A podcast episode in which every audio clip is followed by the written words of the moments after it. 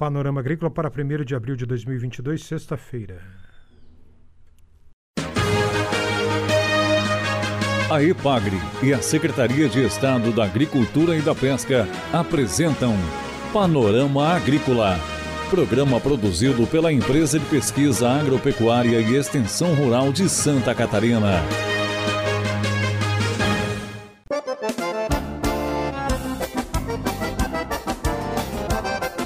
Olá, hoje é sexta-feira, 1 de abril, lua nova no ar, o Panorama Agrícola para você.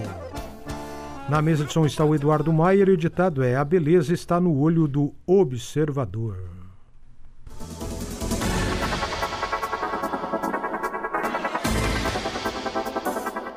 Confira nesta sexta-feira aqui no Panorama Agrícola, sistema da Ipagre para produzir tomate orgânico ganha prêmio de ecologia.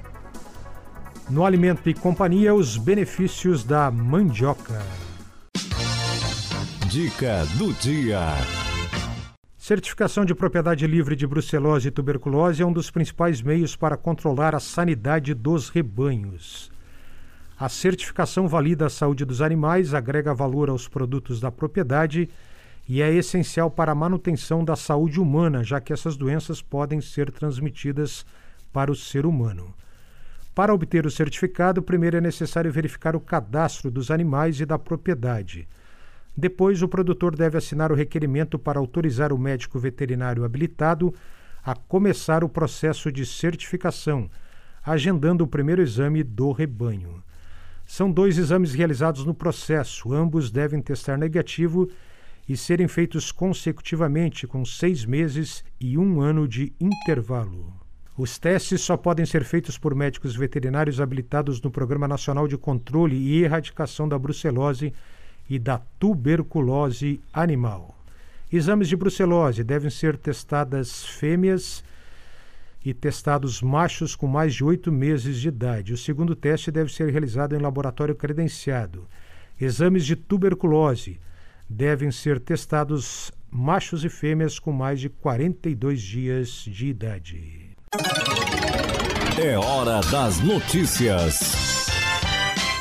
Uma pesquisadora e uma extensionista da IPAGRE são finalistas do segundo prêmio Mulher ArcelorMittal, que tem o propósito de valorizar e estimular as ações de mulheres de Santa Catarina e do Espírito Santo. As duas profissionais da IPAGRE foram classificadas na categoria Público. As vencedoras do prêmio serão anunciadas em 5 de maio. O prêmio teve 297 projetos inscritos. Janaína Pereira dos Santos, da Estação Experimental da Ipagre em Caçador, é finalista com os projetos Armadilhas Artesanais para a Captura de Insetos Praga e Conhecendo e Aprendendo sobre Biodiversidade. Já a extensionista Márcia Gomes, que coordena o programa Capital Humano e Social da Ipagre, é finalista do prêmio com o projeto Ação Mulheres Rurais e do Mar o projeto que instituiu o curso Flor e Ser para pescadoras do litoral catarinense. Confira a entrevista de hoje. Prêmio Expressão de Ecologia Troféu Onda Verde vai ser entregue no Fórum de Gestão Sustentável 27 de maio em Florianópolis. Um dos premiados é a Epagre com o Tomatorg. Quem explica esse sistema de produção de tomate orgânico que ganhou o Prêmio Expressão de Ecologia é o pesquisador da Estação Experimental da Ipagre de Itajaí, Rafael Morales. O Tomatorg, que é o Sistema Orgânico de Produção de Tomate de Santa Catarina, reúne uma série de técnicas de cultivo que visa proporcionar um melhor ambiente para a planta e uma facilidade de cultivo para o agricultor. Então, por meio do Tomatorg, o agricultor consegue produzir mais tomate no sistema orgânico de produção com melhor qualidade. Quando a gente compara com aqueles agricultores orgânicos que muitas vezes não adotam as tecnologias que estão disponíveis no mercado. Então a gente organizou as principais tecnologias que o agricultor orgânico poderia estar utilizando, reuniu é, nessa publicação uma publicação destinada mais para os, para os agricultores catarinenses, porque o, todo o estudo foi feito em Santa Catarina. Com ele, os agricultores, com esse sistema de produção, os agricultores conseguem uma maior rentabilidade da, da lavoura de tomate. Receber esse reconhecimento por parte do, desse prêmio da expressão ecologia, para toda a equipe é uma grande satisfação é, mostra para gente que a gente está no caminho certo. A gente trabalha muito com muitas tecnologias voltadas para esse, para esse lado ambiental. Ganhar esse reconhecimento para a gente é uma, um grande motivador para continuar trabalhando e investindo mais intensamente nessas tecnologias que tragam um retorno não só para o agricultor, como é um dos focos principais aí do Tomatorg, mas também que tem um menor impacto ambiental. Por exemplo, o tomatorg. Se a gente comparar uma lavoura de tomate orgânico conduzido nesse sistema de produção do tomatorg com uma lavoura é, convencional, a gente vai ver uma redução muito grande da entrada de insumos na lavoura.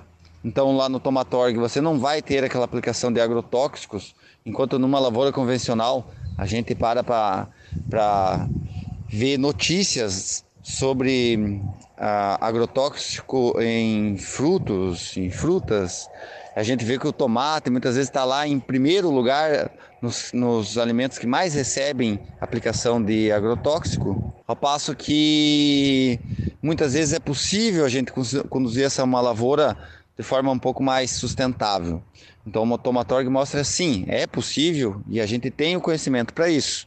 Também a questão dos adubos é, numa lavoura convencional, é muito nutriente é jogado no solo e muitas vezes é perdido.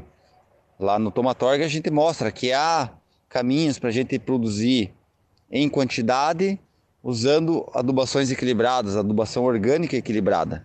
E a gente tenta aliar no Tomatorg algo que sempre é muito importante para nós da Ipagre, que é a rentabilidade da lavoura, rentabilidade do agricultor naquela lavoura. Então, o Tomatorg a gente visou isso, a gente pensou desde o início em como aumentar a produtividade do agricultor, preservando o meio ambiente.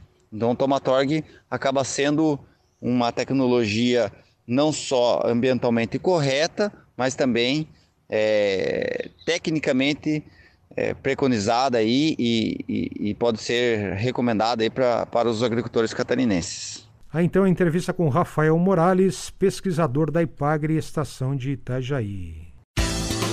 O valor dos alimentos e as melhores formas de consumo.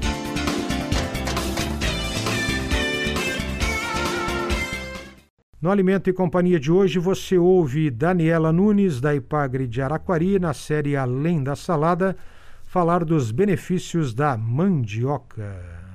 O vegetal que a série Além da Salada traz hoje é conhecido por vários nomes, como mandioca, aipim ou macaxeira, que contém cálcio, magnésio, fósforo e potássio.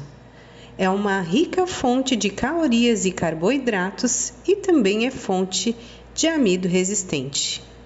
O consumo regular do aipim ajuda na digestão, é benéfico para a saúde do coração, combate a artrite e controla a glicemia.